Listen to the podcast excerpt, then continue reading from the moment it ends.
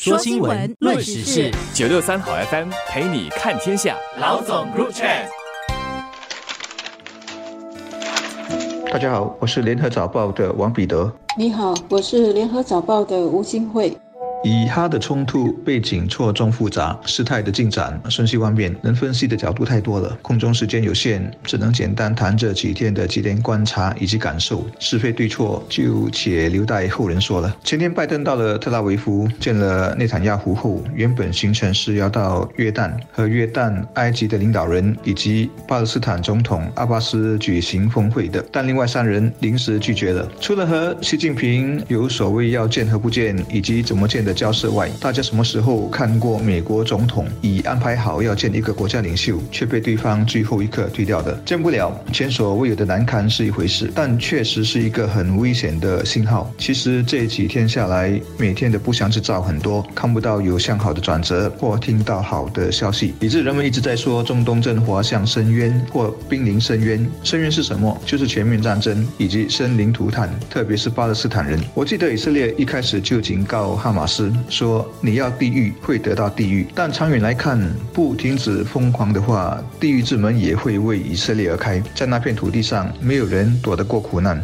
以色列和巴勒斯坦激进组织哈马斯在十月七号爆发冲突之后，局势一直在升温。尤其是加沙地带的一家医院前天突然发生爆炸，造成数百人死亡之后，哈马斯和伊朗等等这些国家都指责是以色列的残忍空袭。尽管以色列是设法证明凶手不是他们，从逻辑来推理，以色列是不可能做这样的事的。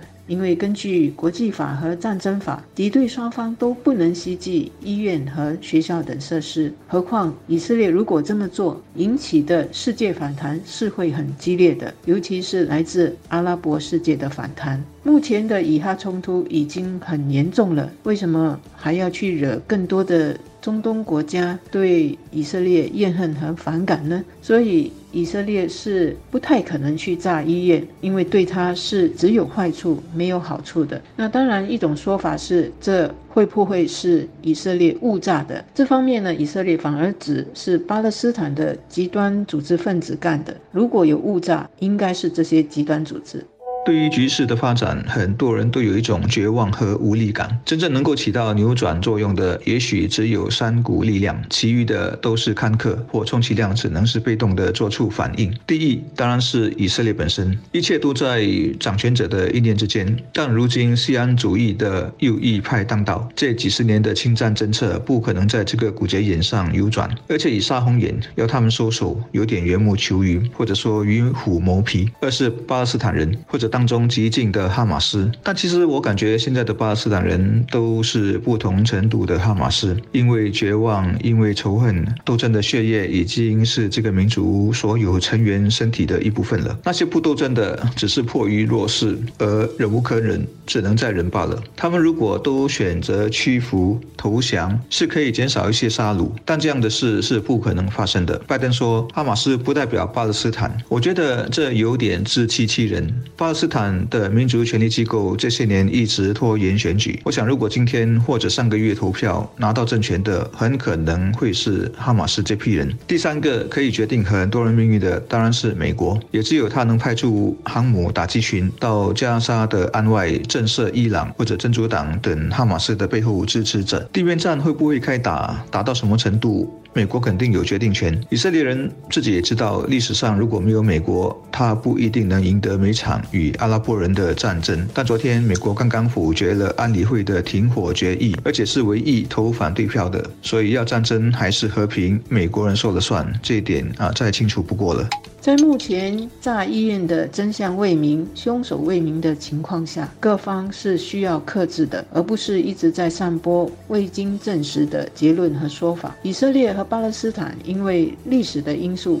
长期结怨，也使以色列和中东国家不和。而以色列又得到美国领导的西方国家的支持，使这次的以色列与哈马斯的冲突卷入了更加复杂的。地缘政治里面，目前在加沙战争中出现的严重人道危机，非常需要世界的资源，包括可以怎么尽快的促进暂时停火，可以怎么加速提供粮食、水、医疗物品等基本物资给无辜的加沙地带巴勒斯坦平民百姓。这需要国际组织如联合国来协调领导。可是呢，联合国安理会本身的这个成员国也是由几个阵营组成的，有亲西方的，也有反西方的。一些决议总是很难通过，即使只有一个国家反对，也不能够通过。过去两天呢，俄罗斯和巴西就分别提出了决议，要求以哈能够暂时停火，以便让那些救援的物资可以顺利的送到发生战争和几乎已经断电断粮的加沙地带。但是呢，这两个决议都不通过。首先是俄罗斯提出的决议，因为没有提到对哈马斯突袭以色列，对他加以谴责，所以美国等西方成员国就反对。而巴西提出的决议，因为没有提到以色列有反击来自卫的权利，遭到唯一一个国家，也就是美国的反对，而使这个决议也无法通过。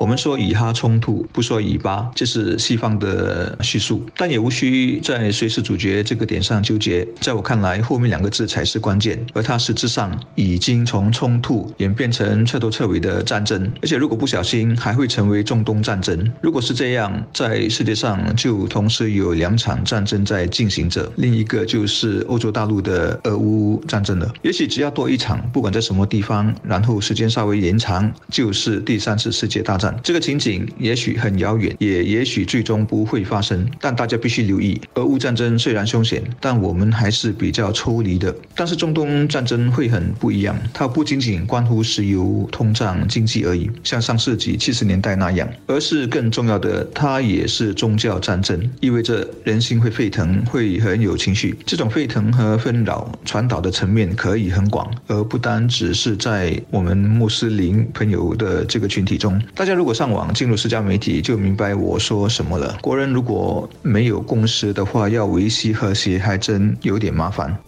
可见，目前加沙地区的局势恶化，甚至是看不到出路。这样的一个结果，不只是以色列和巴勒斯坦的民众受害和受影响，更糟的是，引起许多由以色列和巴勒斯坦人的国家内部也出现宗教和民族的冲突。而这样的情况是会让恐怖分子和极端分子更有机可乘，来煽风点火，甚至进行恐怖袭击。一些欧美国家已经出现了种族。宗教仇恨的情绪了，像德国刚刚就发生了炸弹袭击事件，法国的六个机场也因为接到炸弹威胁而一度需要紧急疏散。目前的局势更见复杂，因为各种地缘政治正在上演，大国继续在以哈冲突的这个课题上角力，不同阵营也互相拉扯，甚至延伸到联合国的机制。那到头来，大家是要出境停火，使局势降温，还是一边呼吁各方要克制，一边呢各个阵营又有各种戒心和心机，为的是要确保对方的阵营不会在政治或者。国际影响力上得到利益，这样的情况真是人类最大的悲哀啊！新加坡呢是需要关注这些局势的发展的，尤其不能让恐怖主义和种族宗教主义来扰乱我们的多元种族和多元宗教社会。